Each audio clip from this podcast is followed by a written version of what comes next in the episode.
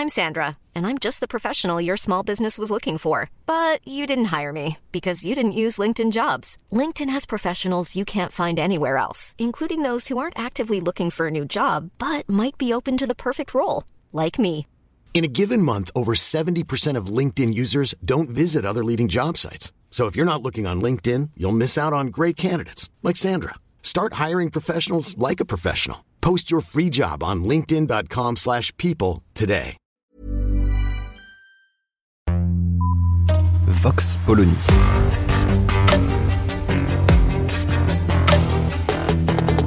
L'actualité vue par la directrice du magazine Marianne, Natacha Polony.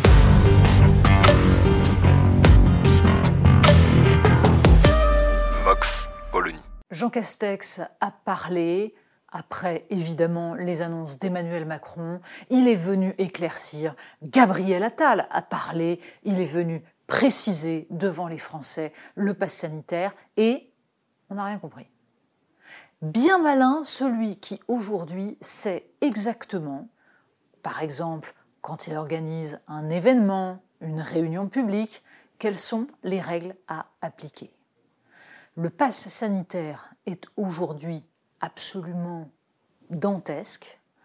Bien entendu, on se doute que les Français, qui sont dans leur grande majorité disciplinés et plutôt conscients, feront au maximum attention à appliquer les règles, mais encore faut-il connaître exactement les règles.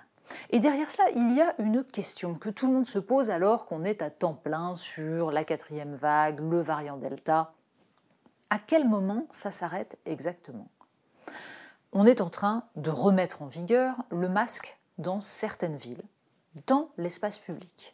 On se pose la question du masque qu'on peut retirer dans les cinémas, mais certains épidémiologistes nous expliquent que c'est une folie, qu'il faut le remettre. À quoi ça servait de se vacciner? La plupart des Français se sont fait vacciner non pas par peur de la maladie, mais pour pouvoir collectivement recommencer à vivre normalement. C'était la promesse des pouvoirs publics. La vaccination allait être l'arme permettant de se sortir de ce cauchemar. Et que constate-t-on aujourd'hui?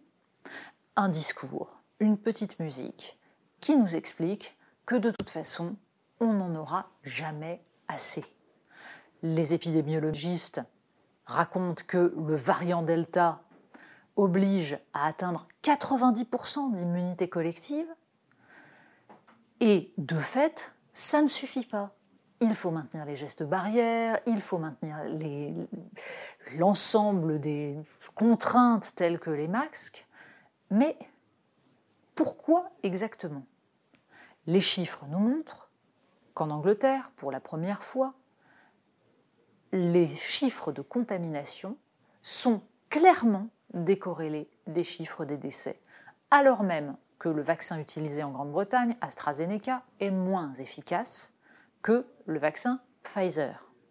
De telle sorte que, même s'il y a des morts en Grande-Bretagne, ils sont nettement moins nombreux. La plupart sont des gens qui n'étaient pas vaccinés, qui ont choisi de ne pas se vacciner, mais les urgences, les réanimations ne sont pas engorgées. En France, nous sommes encore dans un discours qui consiste à avoir à l'égard du variant Delta le même discours que lorsqu'il n'y avait pas de vaccin, que lorsque toute une part de la population n'était pas vaccinée.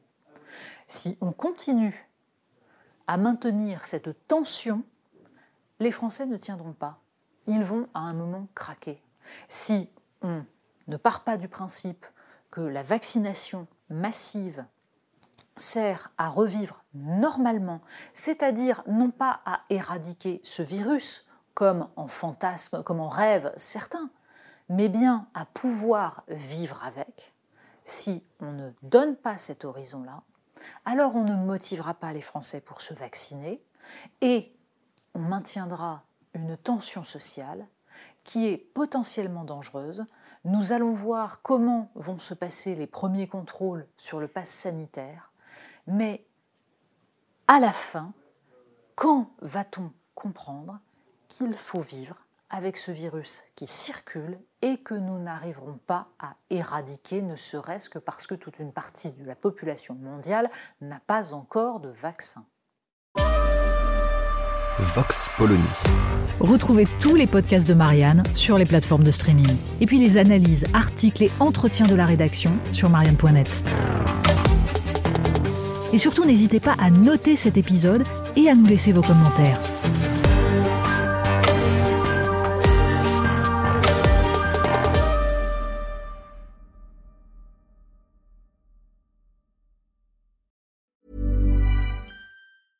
Mom deserves the best, and there's no better place to shop for Mother's Day than Whole Foods Market. They're your destination for unbeatable savings, from premium gifts to show-stopping flowers and irresistible desserts. Start by saving 33% with Prime on all body care and candles. Then get a 15-stem bunch of tulips for just $9.99 each with Prime. Round out Mom's menu with festive rosé, irresistible berry chantilly cake, and more special treats. Come celebrate Mother's Day at Whole Foods Market.